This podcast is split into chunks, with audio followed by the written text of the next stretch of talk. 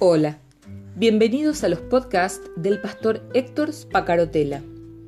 Escúchalos, compártelos, pues lo que Dios tiene para vos hoy también será de bendición para alguien más y será seguramente en el momento justo.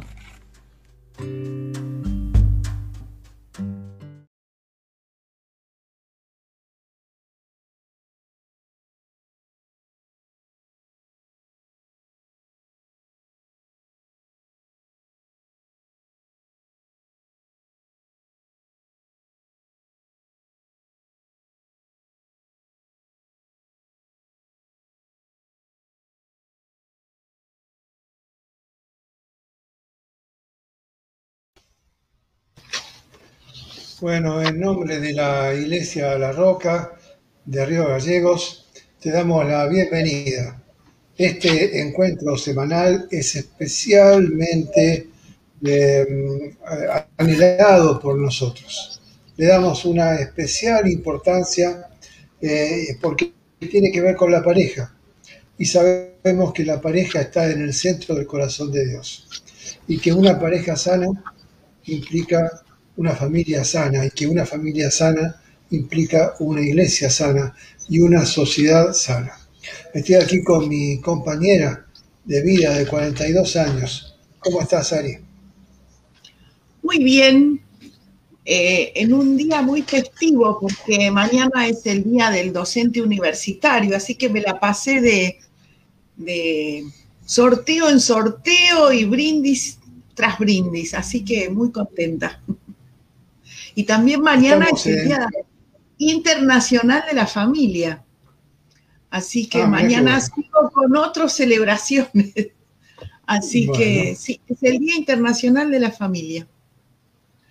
Estamos de celebración y estamos en vivo. ¿eh? Son las 8 y 31 de la noche y estamos saliendo en simultáneo a través de mi Facebook personal, a través del Facebook de Iglesia La Roca y a través del canal de YouTube que tenemos también disponible. De modo que hay muchas alternativas para poder escucharnos, para poder ser parte. Quiero decirte que todos los comentarios que hagas durante el programa, eh, los podés, eh, al hacerlos, los podemos compartir y podemos enriquecernos todos con lo que vos tengas para aportar. Y hoy tenemos un tema que parece una verdad de perogrullo, un tema de perogrullo para un matrimonio, para una pareja. Hablemos de amor. Y cuando, como de costumbre, le voy a sacarla del programa a mi esposa y voy a contarles que recordaba, mientras me preparaba para el encuentro de hoy, que hace un mes atrás más o menos, un muchacho de mediana edad, cuarenta y pico de años, cuando yo le pregunté si amaba a su pareja, se quebró y me dijo, Héctor, ¿qué es el amor? Claro que a mí me sorprendió más todavía porque este hombre que está en pareja actualmente venía de una pareja anterior donde había estado eh, casado y con, con hijos y este hombre se animó a decirme, llorando, Héctor, ¿qué es el amor? ¿Cómo darme cuenta si estoy enamorado? Y bueno, yo creo que si hay 30 eh, personas o 40 personas escuchando este programa en vivo, o los que van a escucharlo en diferido, y se les pregunta qué es el amor, van a dar respuestas distintas o van a tratar de improvisar una respuesta que no es fácil de dar. De modo que vamos a hablar de eso hoy, de qué es el amor.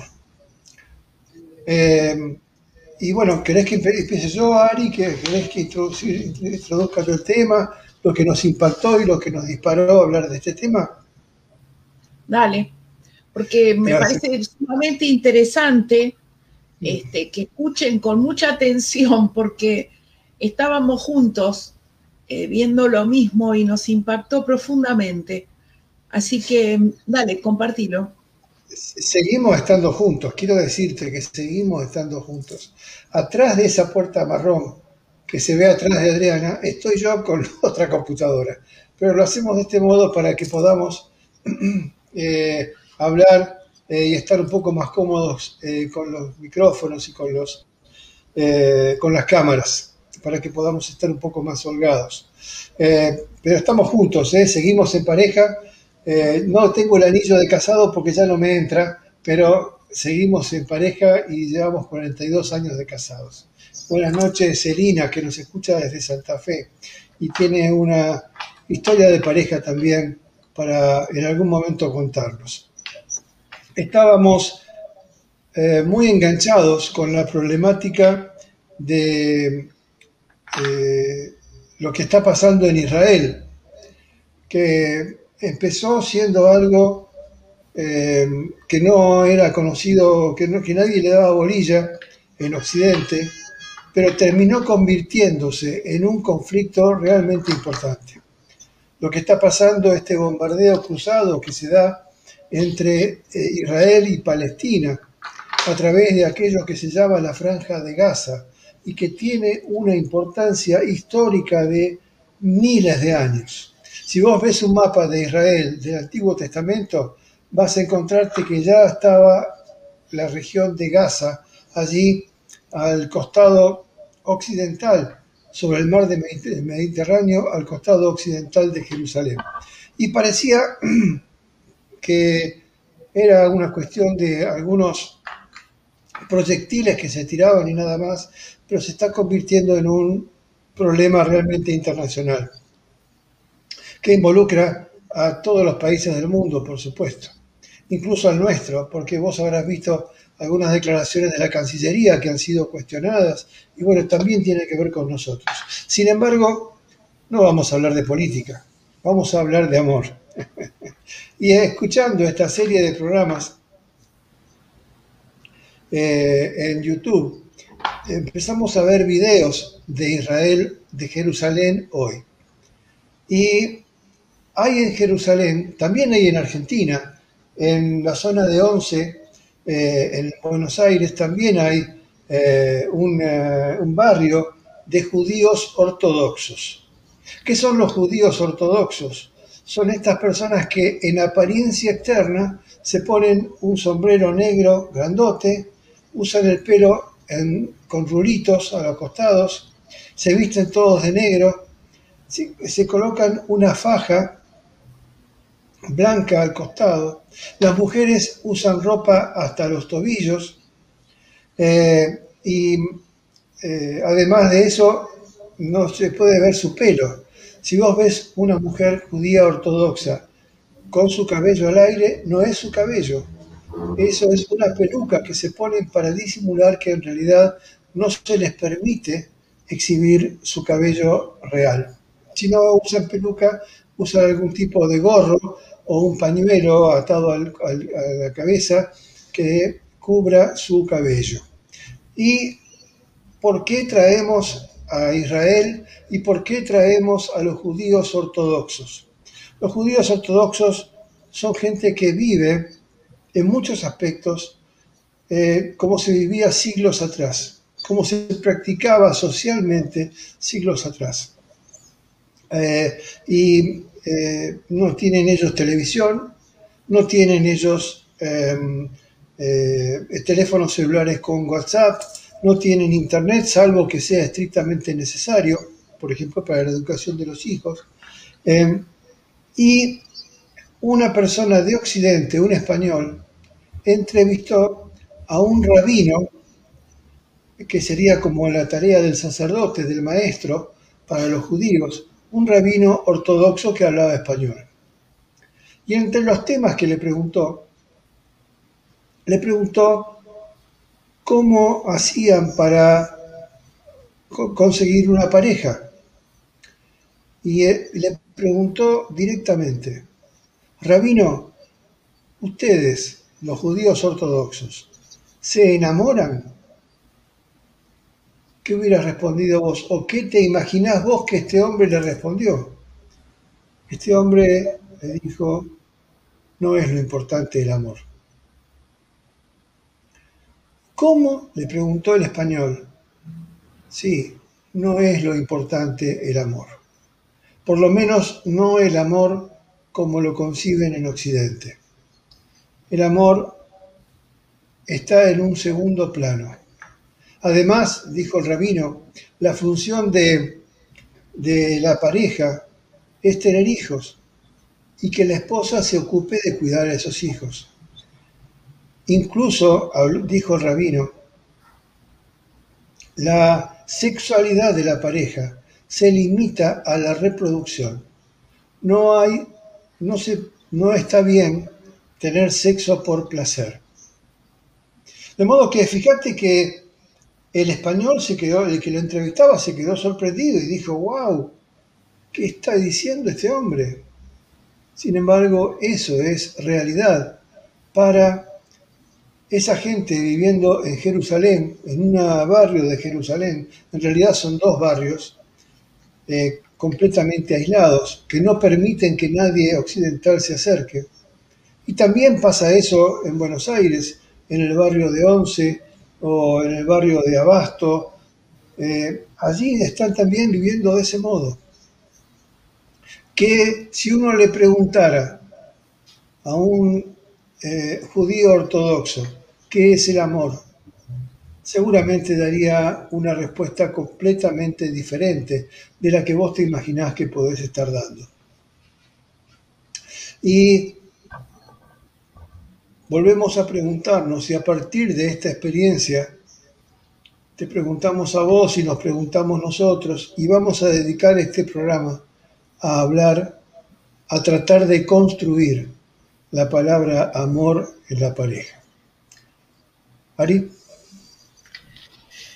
Nos quedamos francamente muy impactados porque eh, venían hablando sobre sus costumbres, estaban en un barrio, era como estos programas de viajeros, ¿no? Pero en el marco del contexto de, de esta situación bélica que recién comenzaba, entonces como que querían mostrar la normalidad dentro de la ciudad. Pero nosotros dos nos quedamos, pero muy impactados, porque fue realmente la respuesta muy impactante, ¿no? La forma en que eh, hacía referencia al amor con su esposa, la manera en que se refería eh, con mucho respeto, pero con una distancia afectiva, que realmente eh, nos conmovió. Y, seguimos y no se casaban Y no se casaban por amor. No, explicaban que tenían unos encuentros, ¿no? Y, en esos encuentros eran este, como unos encuentros protocolares. Eh, entonces el español le decía que iban al cine. Y no, no, era un, un encuentro formal, pero como si estuvieran hablando de otra época, ¿no? Así es. Este, así que nos quedamos tan impactados con esto y que esto suceda hoy, que a veces es bueno eh, como salir un poco de, de la mirada que tenemos occidental y cristiana para poder entender si este concepto de amor ¿Es, un concepto nuestro solamente o, ¿cómo, es el amor en las parejas en, otros lugares? Vos te acordabas de otra experiencia, ¿no? Claro, este, cuando nos pusimos a conversar, yo le contaba, recordábamos en realidad eh, lo que me pasó en el primer viaje a África. Nosotros eh, estuvimos en el 2000, 11, ¿no? El primer 2011 y 2012. Y, en esa oportunidad estuvimos en una aldea eh, prácticamente musulmana, o sea, los únicos no musulmanes este, eran la gente que estaba con nosotros, o sea, que eran dos matrimonios. Y cuando nos contaban de las costumbres de, de esta etnia, de este este, de este grupo específico en esta zona que nos tocó visitar, ellos las costumbres que tenían eran de tener más de una esposa.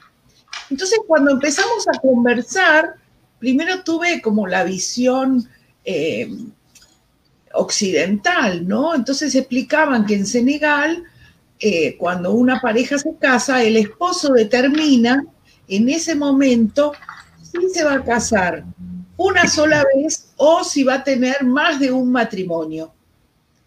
Monógamo o polígamo. Y, puede tener hasta cuatro esposas y tiene obligación de mantenerlas a las cuatro con el mismo nivel eh, económico. Entonces, este, uy, yo al principio pensaba qué terrible, ¿no?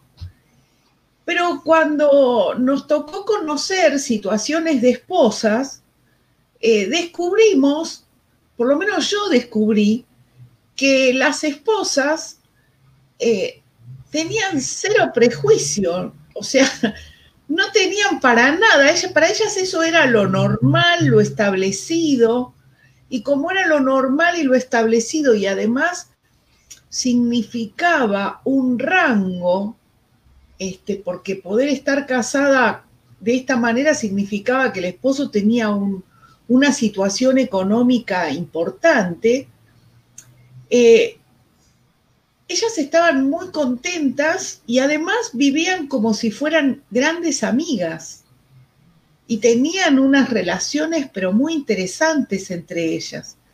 Y a mí esto me impactó pero tremendamente porque yo eh, les preguntaba, ¿no? Todo lo que a ustedes se les ocurriría preguntarle, yo se los iba preguntando y la mirada que tenían era totalmente diferente a la mirada que teníamos nosotros. Es decir, decían que había situaciones particulares, como obviamente, como todos los seres humanos, en algún momento había alguna situación, pero lo que ellos me explicaban era que la primera esposa no la elige el marido, sino que la elige la madre. Entonces, esa es una, una pareja que se inicia no por un amor eh, de, encuentro entre un hombre y una mujer, sino que es una situación en la cual esta mujer, que va a ser la primera esposa, va a tener un lugar de jerarquía en las decisiones respecto de lo que va a ser este, el futuro eh, económico o el bienestar de los hijos, porque es la persona responsable y que va a heredar, digamos, eh, los atributos de la madre, del, esposo. Sí, hay que aclarar mientras vos tomás eh, agua que, que, no era esto algo particular de, esa región de África o de los Soninqué donde estábamos, sino que la religión musulmana, el Islam, eh, tiene su libro sagrado que se llama Corán, que es como nuestra Biblia para nosotros, y está claramente especificado todo esto que está contando Adriana. Así que la verdad que fue muy, muy impactante. Este, inclusive nos pasó que en una oportunidad estuvimos en un mercado y y a mí me causa mucha, mucha gracia la anécdota porque le ofrecieron a Héctor una importante cantidad de vacas. No era suficiente, si, no hubiéramos elegido. ¿eh? pero 29 vacas. Me daban 29 vacas por mi esposa. Pero en ese lugar, este, digamos, eh, una vaca es una cosa tremendamente importante. Así que bueno, pero cuando veíamos cómo, cómo entendían el amor, también eh, cuando eh, yo preguntaba, pero bueno, ¿se casaron enamoradas? Me tocó conversar con cuatro mujeres, ¿no? Y yo le preguntaba, ¿y se casaron enamoradas?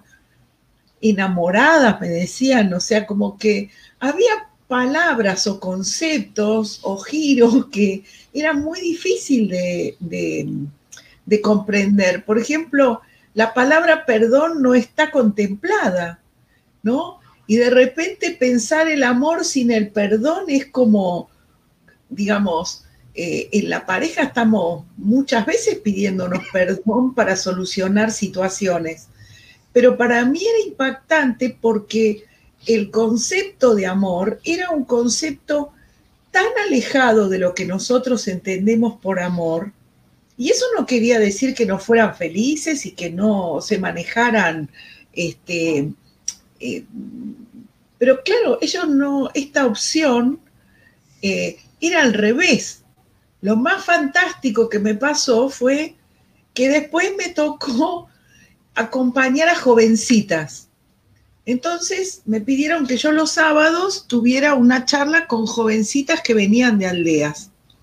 Entonces para las jovencitas era sumamente impactante, eso fue en el segundo viaje, ya en otra zona. Hay que aclarar que Adriana es de piel bien blanca, así que estaba muy claro su rol. Todos eran de piel negra, menos Adriana y yo. Entonces cuando me preguntaban, las chicas venían eh, y sábado tras sábado venían otras nuevas y se renovaban los grupos. Y entonces este, y el misionero me decía, no, Adriana, usted tiene que ser porque vienen a verla a usted. Y resulta que cuando me pongo a charlar, a ver, cuando yo digo me pongo a charlar, ustedes piensan en un rústico francés con siempre alguien que me ayudara en las traducciones, así que a veces había que traducir dos o tres veces para poder entender, porque muchas veces las aldea tiene su propia claro, cada, cada tiene cada aldea tiene muchas veces su propia lengua materna.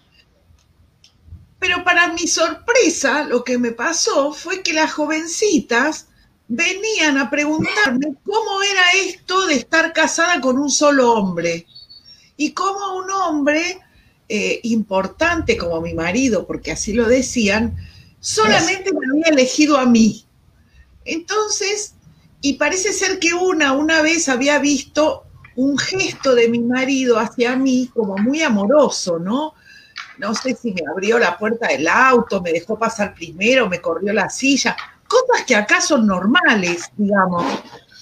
Este, o me dio el brazo para cruzar, o, bueno, y parece ser que esto se fue girando entre las chicas, ¿cómo, cómo se hacía? Esta me preguntaban, ¿cómo se hacía para poder conseguir el amor de un hombre y esto de que ser la única mujer, ¿no?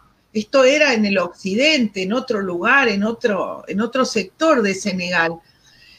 Y, y claro, yo venía y le contaba a Héctor, le digo, mira, parece ser que ahora, este, digamos, así como estuvimos en un lugar donde aquello era la normalidad, bueno, acá esto era como que nosotros éramos tan anormales, pero tenían la posibilidad de venir a preguntarnos, ¿no? Entonces, este, eran todas chicas casaderas, había una en particular que su papá, que era el, jefe de, de, una aldea, ya le tenía un candidato y parece que este candidato era un hombre mucho mayor que ella. Y entonces ella decía que ella no, que ella quería este, otra cosa, ya estaba en el mundo cristiano, ya en ese lugar había este, matrimonios cristianos, se habían visto varias experiencias, y entonces decían que en realidad lo que ellos querían era esto que veían en, nuestras relaciones de matrimonios, ¿no? Empezaron a ofrecerle a Adriana vacas por mí.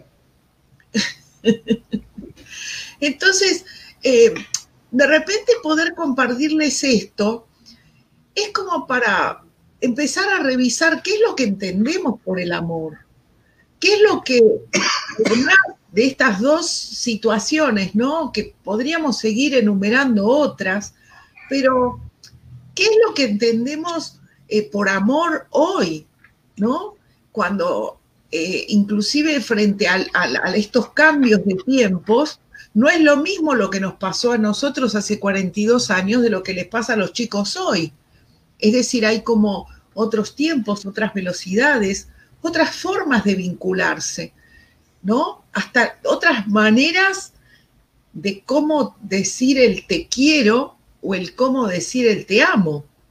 Eso está bueno lo que estás diciendo, ¿no? Porque uno dice, bueno, pero estos dos están hablando de Israel y de los judíos ortodoxos, están hablando de África, que está a muchos miles de kilómetros de acá, eh, y que son negros y musulmanes, y parece que fuera una realidad completamente distinta.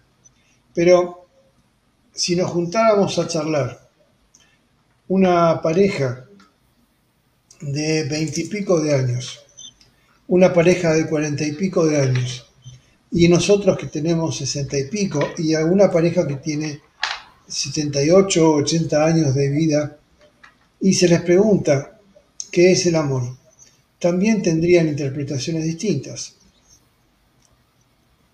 ¿No? Sí, por lo menos en nuestra época decir te quiero era lo máximo. Mira, pero wow, y no se le decía te quiero a cualquiera, ¿no? Era como para, era una cosa muy importante. Y hoy pasamos a la época del te amo, y el te amo es un te amo, pero eh, emocional y tremendamente cargado de fusividad.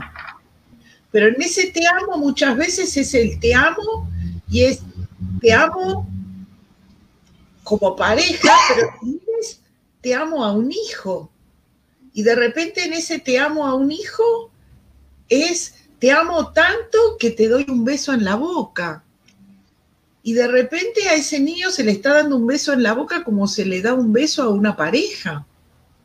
Y entonces ese mensaje contradictorio que estoy dándole a esa criatura que no puede comprender, pero es como que se pasa una barrera y ya te amo.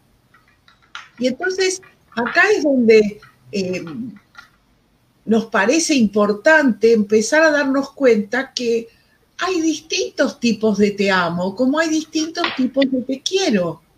Es como que hay niveles, que como que hay, que necesitamos reflexionar de esta manera.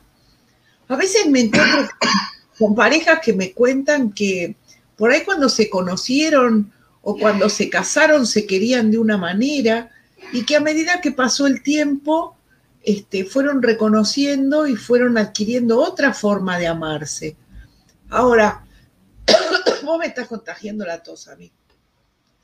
Este, lo que me parece como tremendamente importante es detenernos para ver de qué manera amamos, ¿no? De qué manera queremos. Porque yo puedo querer, esta es una diferencia de estos tiempos, ¿no? Yo por ahí puedo querer en este momento, no sé, comerme una pizza. O puedo querer poder salir a, a una reunión que no la puedo, a la cual no puedo asistir, porque no se puede hacer. Disculpen. Pero, ¿qué diferencia hay entre querer una cosa, una situación y querer una persona? ¿Cuál es la diferencia? Porque el objeto o la situación no me responde. No puede elegir no quererme. O sea, es cuando yo quiero ese objeto o esa situación, es unidireccional, va para un solo lado. Pero cuando yo quiero una persona, lo que básicamente quiero es que haya una devolución, es que sea algo de ida y algo de vuelta. Es decir, que algo suceda en este ir y venir. Entonces, ya cuando estamos hablando del, amor de la pareja, estamos hablando de un amor distinto. Y acá me gustaría empezar a hablar un poco de, bueno, empezar a buscar o a desentrañar qué significa la palabra amor, ¿no? Sí, antes que, antes que les pido disculpas, pero bueno, la gente que nos sigue sabe que hace ya eh, un año que estoy lidiando con un problema respiratorio que aparentemente no tiene que ver con el COVID, ya me hicieron muchos estudios eh, y que me, está, me, genera difonía y, tos. Les pido disculpas, eh, pero no quiero dejar de cumplir con los compromisos que asumimos con ustedes. Eh, antes que hay un programa en la televisión que, es muy divertido y que da a media tarde que habla, dice 100 argentinos dicen o algo por el estilo, ¿no? y el conductor, que es un gordito muy simpático, no me acuerdo el nombre, el conductor pregunta que, eh, con quienes uno tiene una relación de amor que no sea una persona. Y entonces, claro, los dos, los dos, eh, los, los dos equipos que estaban compitiendo empezaron a hablar y lo primero que surgió es una mascota, como una posibilidad. ¿Será que el amor que uno tiene hacia una mascota puede compararse o tener equivalencia con el amor que uno tiene hacia un amigo, un familiar o una pareja? ¿Será que pensar en el amor que uno tiene por el trabajo es equivalente?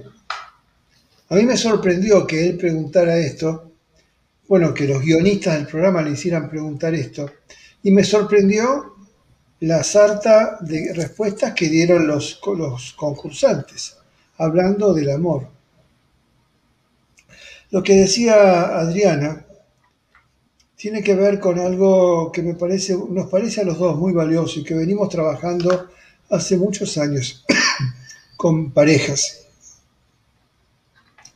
Eh, vos sabés que hay dos idiomas, muy antiguos los dos, que son idiomas bíblicos. Uno es el hebreo. El hebreo es un idioma muy antiguo. Uno piensa, ah, es el idioma del Antiguo Testamento, pero es muy antiguo. Estamos hablando de anterior aún al pueblo judío, al pueblo de Dios.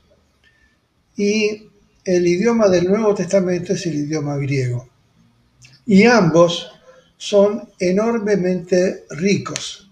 Pero, tristemente, cuando la palabra amor se vuelca al español por los traductores de la Biblia, traducen como amor este, distintas palabras del idioma original se son traducidas como la misma palabra amor para nosotros. Aún cuando de pronto, por ejemplo, en el diálogo entre Jesús y Pedro, cuando, Pedro, cuando Jesús le dice, Pedro, ¿me amas? Y Pedro le dice, tú sabes que te amo. No es así. Jesús le pregunta, Pedro, ¿me amas? Y Pedro le responde, tú sabes que te quiero. Fíjate cómo la, traducción bíblica es eh, pobre y no llega a transmitir lo que realmente la Biblia nos quiere decir cuando nos habla de amor. En el idioma hebreo eh, hay, este, uno lo puede encontrar esto en el Cantar de los Cantares. Es el libro que Fíjate qué importancia que le da Dios al amor de la pareja que lo puso en el centro de la Biblia. El Cantar de los Cantares es un poema muy bello que habla del amor erótico en la pareja y, y se transmite allí eh, la alegría de vivir en pareja, las luchas que tienen eh, ambos miembros de una pareja, el asombro, la perplejidad eh, que, nos, que vivimos permanentemente aquellos que eh, convivimos en una relación de pareja y por supuesto que también el placer.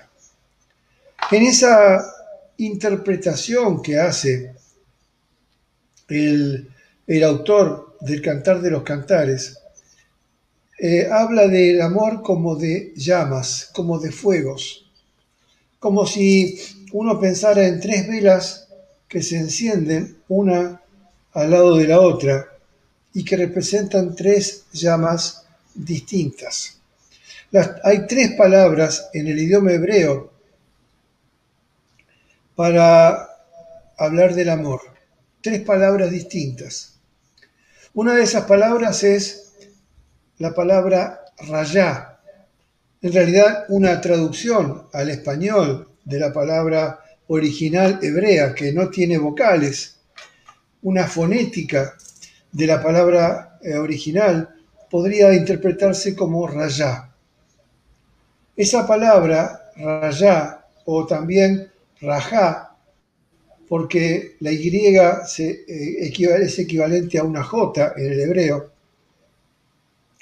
habla del amor de compañeros, del amor de mejores amigos, de la relación que yo puedo tener con un varón, en mi caso, o una mujer, con quien yo digo, esa mujer o ese hombre es mi amigo.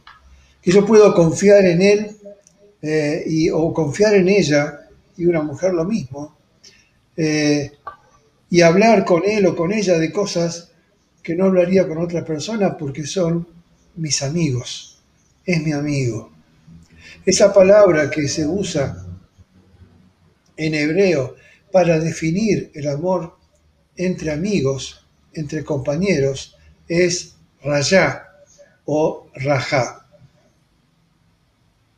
La segunda palabra que también usa el cantar de los cantares como la segunda llama del amor, la segunda definición, el segundo concepto de amor es ahabá.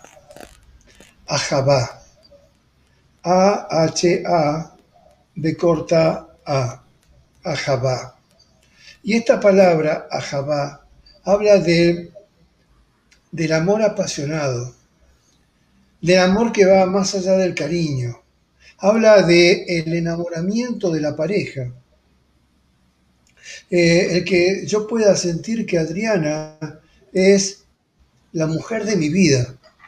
Y me costaría pensar en otra mujer que no fuera Adriana. Realmente lo he pensado muchas veces y no, no ni se me cruza por la cabeza pensarlo de ese modo. Amor apasionado, un cariño muy grande, eh, un, eh, un, enamoramiento como se tiene únicamente con la pareja. Es ese tipo de amor que hace que uno no pueda dejar de pensar en la pareja. Que de pronto estamos en el trabajo eh, y uno nos llamamos al otro, como si hiciera mucho que no nos vemos, porque hemos dormido juntos, hemos estado juntos en la misma casa, sin embargo nos hablamos. Hola, ¿cómo estás? Bien, bien, todo bien. ¿Qué estás haciendo? Ah, ah, yo también estoy haciendo esto. Bueno, listo, nos vemos en un rato y hacía falta ese contacto con la mujer de mi vida o con el hombre de mi vida. Ese tipo de amor que solamente se da en la pareja es lo que los judíos, los, perdón, los hebreos, el idioma hebreo, no es lo mismo hablar de hebreo que de judío. No es un tema para hoy, pero no es lo mismo hablar de hebreo que de judío. Acá estamos hablando del idioma hebreo, que tiene por lo menos 7.000 años de antigüedad. La, primera palabra es rayá o rajá, que tiene que ver con el amor de amigos, el de amor de mejores amigos. La segunda palabra es ajapá, que tiene que ver con el amor con aquella que es mi compañera de vida o con aquel que es mi compañero de vida. La tercera palabra que usan los hebreos, que, usa el idioma hebreo para definir amor, es la palabra dod. Dod se escribe sencillamente como D de dedo o de Oscar, De dedo, dod. Y se refiere la palabra dod al amor erótico al amor físico, al amor corporal, al placer sexual. Vos fíjate que los judíos ortodoxos no podrían hablar de Dod, porque no piensan en el amor de la pareja, en la sexualidad de la pareja como un acto de placer. Tampoco los, los eh, africanos podrían siempre hablar de Dod o su equivalente en árabe o en francés, porque muchas de las mujeres de algunas de las etnias que visitamos con Adriana en 2011 y 2012 estaban genitalmente mutiladas. La tradición hacía que al nacer una curandera, una comadrona, les cortara el clítoris, de modo que no pudieran sentir placer. Y entonces, tanto en los judíos ortodoxos como en, los, eh, en estas etnias africanas, era, la relación de pareja era para la procreación únicamente. De modo que hay tres palabras que el Cantar de los Cantares usa como amor. Podría, por supuesto, que citarte, no lo vamos a hacer hoy porque no se trata de ese tema, o sea, no quiero meterme tanto en la Biblia, pero podría citarte bíblicamente dónde el Cantar de los Cantares usa en el original la palabra Dod, la palabra Ahabá o la palabra Rayá o Rajá. Ahora, qué importante pensar que en la interpretación que hace el escritor del Cantar de los Cantares, a partir de la inspiración divina, dice que esas tres llamas individuales del amor únicamente en la pareja se juntan y forman una sola llama mucho más grande. Las tres llamas del amor en la pareja se juntan en una sola llama eh, mucho más grande. ¿Y vas a decir algo, Ari? Sí, que cuando yo escuché por primera vez esta explicación, me impactó muchísimo porque yo creo que estas tres grandes líneas o estas tres grandes hilos, ¿no? Son aquello que es necesario y es como el orden que puede garantizar o puede encaminar un verdadero amor de, largo, este, de largo sostenimiento, como hablábamos el otro día de, del amor en serio, ¿no? O sea, como ese, eh, ya hablar de amor eterno, de eternidad, es una cosa este, medio obsoleta, pero yo le hablo del amor en serio, o sea, del amor que me preocupa y me ocupa cada día. Y fíjense que, que es un poco lo que nos pasa, ¿no? Primero nos encontramos y aparece en ese encuentro un algo que hace que ese otro sea distinto. Entonces, ese ajabá aparece como eso que hace que él o ella sean distintas y se propone o se ven o se encuentran o se reconocen y se dan cuenta que con esa persona pasa algo. Podríamos decir que este, en las películas que apareció Cupido, que apareció, o sea, las distintas situaciones, pero algo pasa entre esas dos personas. Luego aparece, si este vínculo se mantiene, un grado de confianza, es decir, se afirma una confianza.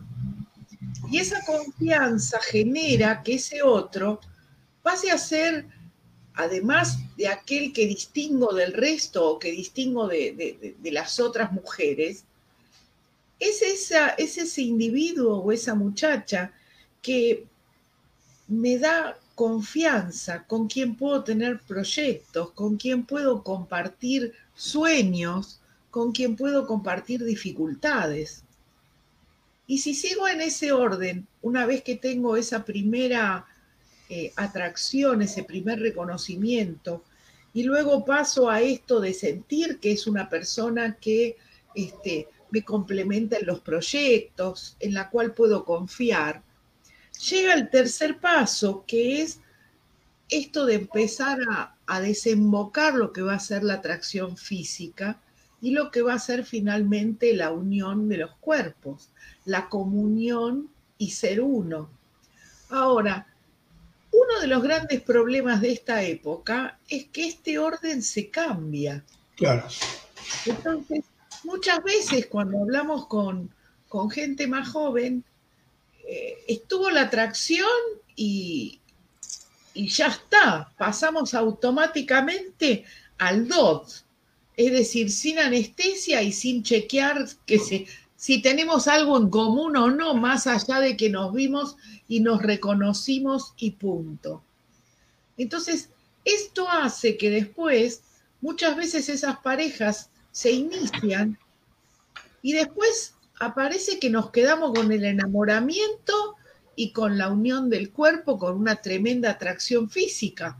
Pero yo no puedo sostener esto si en el medio no logro ese raya, esa, esa confianza, ese compañerismo, esa picardía de encontrarnos, de sentir que tiramos de la misma cuerda. Entonces, me resultó tan maravilloso esta sabiduría en estos términos que poder diferenciarlo, ¿no? O sea, mi esposo es, eh, o, mi pareja, o mi, o mi esposa, o mi pareja fue aquel o aquella que cuando nos vimos algo nos sucedió. Quizás no fue la primera vez, quizás fue después de varias veces, quizás que pasó algo, pero lo cierto que en algún momento, como decían en mi barrio, se dio el flechazo, nos vimos, algo nos pasó. Y también cómo se fue construyendo ese otro proceso de confianza, de apoyarnos, de pensar a pensar juntos. Si no se da esa situación, después es muy difícil cuando se consolida la pareja o se van a vivir juntos o conviven, sostenerse. Porque mi pareja pasa a ser mi amigo, mi amiga, pasa a ser mi confidente, pasa a ser la persona que conoce las cosas más íntimas de mi vida. No hay quien me conozca más, porque los otros conocen otras facetas de mí. Entonces, esto me pareció realmente eh, interesante cuando propusimos Hablemos de Amor, hablemos desmenuzando lo que quiere decir. Veamos cuál es el significado que se le daba históricamente, ¿no? Y fíjate que inclusive cuando Jesús habla de un solo cuerpo, dejarán a su padre y a su madre y se harán una sola carne. Está hablando de estas tres llamas que se unen en una sola llama. En el hebreo, eh, el equivalente a ser una sola carne exige el requerimiento, fíjese que únicamente se puede dar con mi pareja, con aquella que es mi compañera, con aquella que es la mujer de mi vida o el hombre de mi vida, en el caso de una mujer, que es la posibilidad de que se conjuguen esas tres llamas en una sola. ¿Nos enriquece pensar de este modo?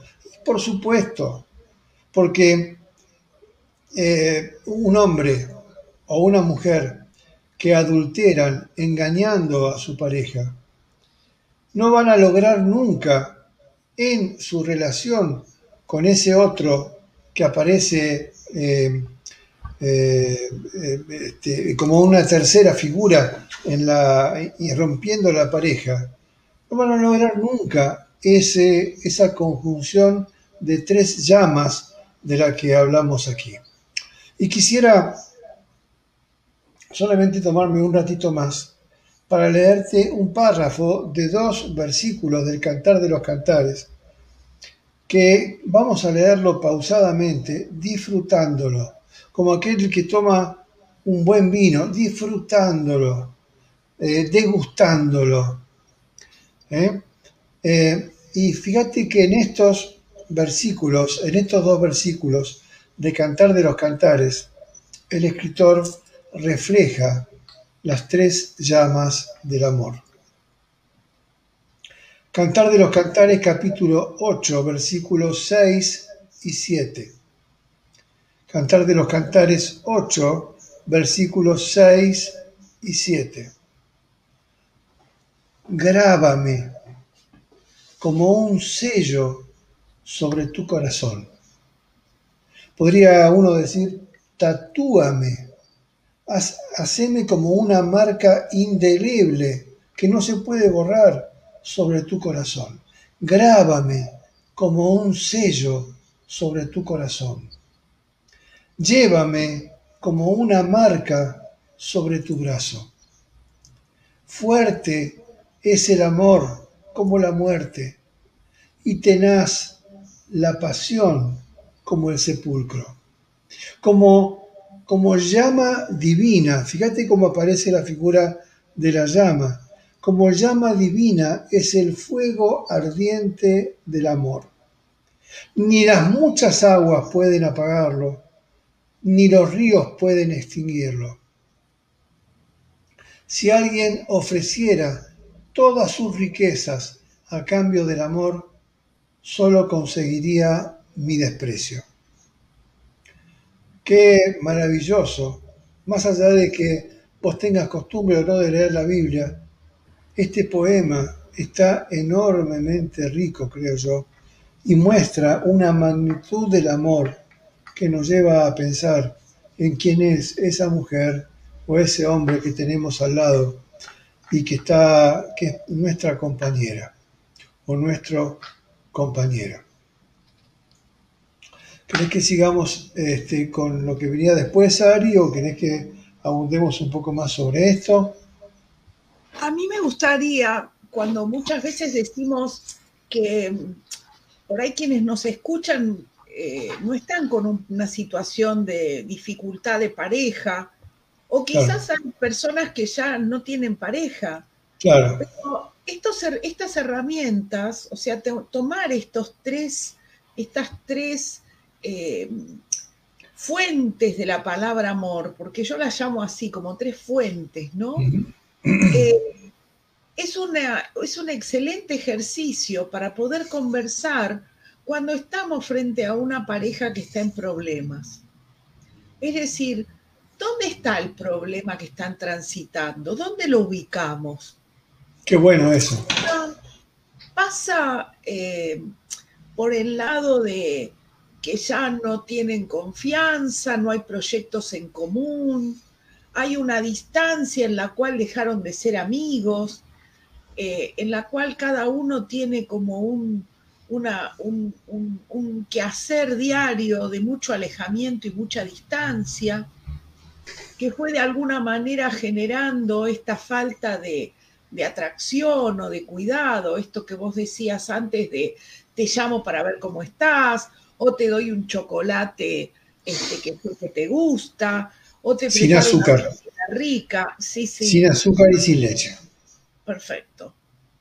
Entonces, eh, o si realmente hay problemas en el cual ya la distancia física es tan grande que no hay atracción, no hay roce, no hay caricias, no hay ninguna posibilidad de un acercamiento porque ya llegaron a un punto en el cual se perdió todo. Entonces, porque es difícil decir, bueno, a ver, eh, ¿y cómo estás de amor? Y pareciera ser como que amo o no amo. Y en realidad podemos empezar, esto a mí me sirvió mucho para, para desentrañar, para, para como abrir, como para ayudar a hablar, porque quizás estoy pasando por una etapa en la cual no me di cuenta que el amor lo tengo que, cuidar, que regar, que alentar. A veces las mujeres no arreglándonos o no, o no poniendo tanto acento, no porque el arreglo sea superficial, sino porque el arreglo también significa una forma de, de, galanteo, de hacer sentir al otro como eh, interesado o, importante, o leer rico. Este, lo mismo para los hombres con respecto a la mujer, ¿no? Arreglarse, cuidarse. Este, esto también tiene que, que se hace no solo por uno mismo, sino por el otro.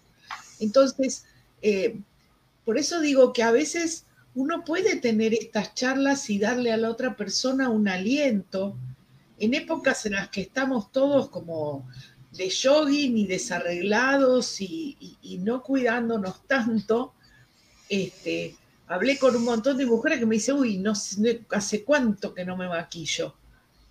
Y, yo decía, bueno, pero no es maquillarte por maquillarte, es como, a veces con el arreglo personal es como me predispongo a estar de una manera distinta, a generar un clima distinto.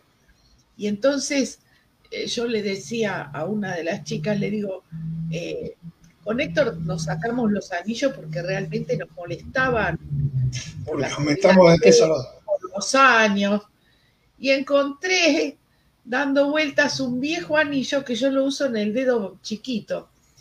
Y le decía a esta amiga, me puse el anillo y es como me hubiera puesto tacos altos. O sea, me siento como, como que me puse el anillo, ¿no? Mirá, me veo el anillo.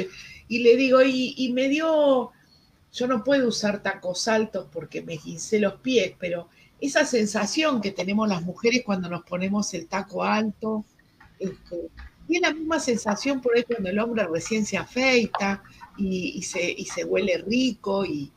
Entonces, esto de cuidarnos y esta tarea que tenemos que hacer como, como gente con principios para el amor, ¿no? En, esta, en esto de tratar de llevar y extender el amor para poder cuidar a las parejas, para poder cuidar a las familias, que tanto hablamos con ustedes siempre, es, bueno, estar atentos a los que nos rodean, porque quizás hacerles ver estas cosas pueden ayudar a que una pareja pueda cambiar el rumbo, pueda encontrar otro camino, entrar en otra sintonía, predisponerse distinto. A veces hay mujeres que la maternidad hace que pasen a ser demasiado mamás y menos mujeres, o papás que se dedican a trabajar en exceso y, pierden ese espacio de, de, esposo. Entonces, bueno, salvar la pareja, dar esos tiempos de intimidad, esos momentos, estas tres cosas, ¿no? Volver a encontrarnos como distintos frente a los demás, que hay algo que nos une, que es solamente nosotros lo sabemos los otros se pueden dar cuenta, pero lo que sentimos es solamente nuestro. Ese compañerismo, ese apoyo, ese juntos somos más. Y, lo otro, ¿no? La, posibilidad del encuentro para llegar a la intimidad más profunda, ¿no? Al, al, nivel de amor de llegar a ser uno solo. Así que me parece que esto es importante para, para retenerlo. Yo muchas veces no me acuerdo las palabras, pero explico el concepto, ¿no? Este, yo le decía a él, eh, haceme acordar cómo eran porque no me, no me acordaba. Una vez dimos un, un, este, un taller para matrimonios y me acuerdo que este, los chicos decían, che, ¿cómo anda tu dos? ¿Y tu rajá? y hay que poner un poquito más de ajabá, ¿eh? Y, quedó en el anecdotario el jugar con estas palabras. Yo que soy una desmemoriada no me las acuerdo nunca, pero sí recordar el sentido, porque creo que es como esto que dice Héctor, las tres llamas del amor, ¿no? O sea, como que juntos son wow, pero hay que entenderlo y a veces es bueno separarlo para explicarlo sobre todo cuando hay una pareja que está transitando alguna situación complicada en el vínculo, ¿no? Bueno, yo este, estamos ya llegando al límite de nuestro horario. Nos queda para otro día hablar de cuatro palabras que el griego usa para definir amor y que también son enormemente ricas de poder revisarlas.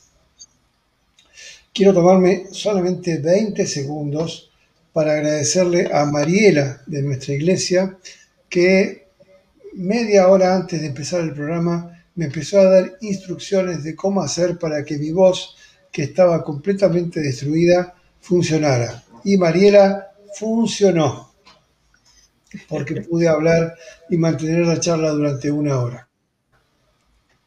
Y quiero a vos que estás escuchando, si tenés una Biblia en tu casa, que puedas sentarte con tu pareja y abrir Cantar de los Cantares 8, versículos 6 y 7, y leerlos juntos. Posiblemente en el estoy fantaseando, así me lo estoy ratoneando yo, pero posiblemente cuando estén en la cama, antes de dormirse, que puedan abrir Cantar de los Cantares capítulo 8, versículos 6 y 7. Y recordar que estas llamas del amor se unen en una sola llama en, un solo, en una sola fogata mucho más grande, únicamente con aquella o con aquel que decidiste construir una sola carne. No puede darse con otro, no puede darse con otro, solamente con tu compañera o tu compañero de vida. Gracias eh, Maritza, que nos está escuchando desde México. Gracias Celina, que nos está escuchando desde Santa Fe.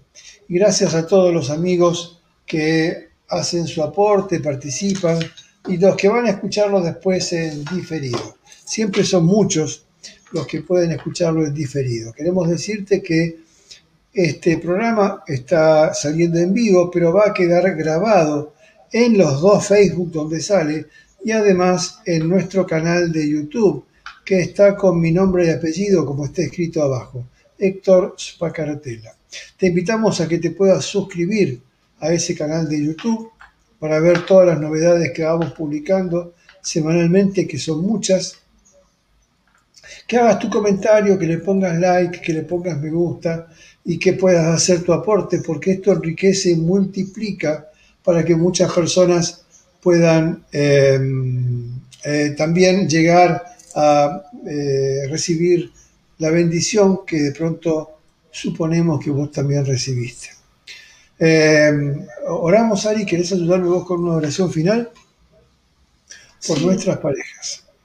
Sí, por nuestras parejas y también dar gracias porque hay mucha gente que durante la semana nos, nos escribe, nos acerca este, algún comentario, algún tema que quieren que trabajemos y bueno, hay algunos que ya los estamos escuchando y estamos viendo cómo los vamos insertando.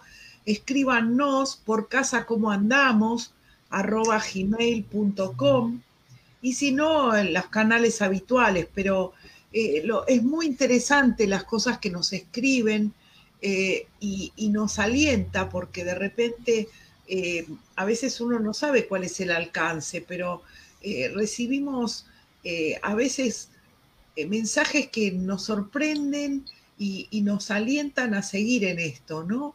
Y así que bueno, la idea es instrumentarnos e instrumentar a otros para poder seguir eh, en esta línea de sostenimiento y de entender que estar en pareja no es, no es del siglo pasado. Si cultivar el amor de pareja, cuidar la pareja para poder cuidar la familia, eh, es algo posible y que tenemos que hacer con mucho amor, porque con el amor lo vamos a poder hacer.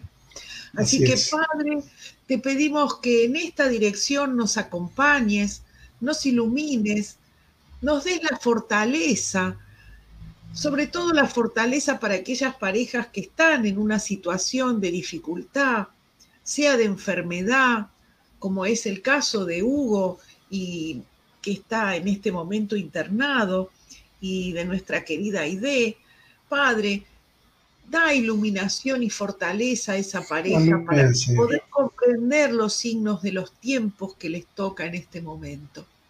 Te pedimos también que toques los corazones de cada una de las parejas que están escuchando ahora o más adelante, pero que realmente eh, seas vos el que los ayudes a entender cuál es eh, su rayá, su ajabá y su dot para que realmente puedan hacer esta revisión. Y todos aquellos que puedan acompañar a alguna pareja que está en crisis o en una situación de dificultad, que haya siempre algún hermano, alguna hermana que pueda poner una palabra de aliento, que pueda poner tu palabra, Señor, que, que tu toque en esa pareja para que encuentren nuevamente el camino. Gracias, Padre, por esta oportunidad, porque realmente es una bella oportunidad de poder compartir nuestras experiencias, nuestras dificultades, nuestros aprendizajes, pero en comunidad, Señor, tratando todos de tirar para el mismo lado. Te pedimos también por la gente eh, en este momento que está bajo estos bombardeos tan, tan terribles, Señor, pone paz en esos corazones para que no haya, o sea, pone amor donde hay estas dificultades. Así que bueno, Ponemos todo esto a tu consideración en el nombre de Jesús, Padre. Amén. Y amén. amén. Cuando cae un misil, no hay judíos o cristianos o católicos o musulmanes. El misil cae y destruye. Eh, quiero dejarte mi teléfono celular, que es el teléfono de contacto que también aparece en la página de la iglesia más 54 9 2966 63 13 36. Si vos crees que pueda ser bueno que pactemos un encuentro, avísame, escribime a este WhatsApp y con Adriana nos ponemos de acuerdo. Bueno, gracias a todos los que nos acompañaron. Dios les bendiga mucho. Eh, y, nos encontramos el domingo a las diez y media de la mañana en el culto de la mañana, en el culto de domingo. Diez y media de la mañana de Argentina. Chao, Dios les bendiga.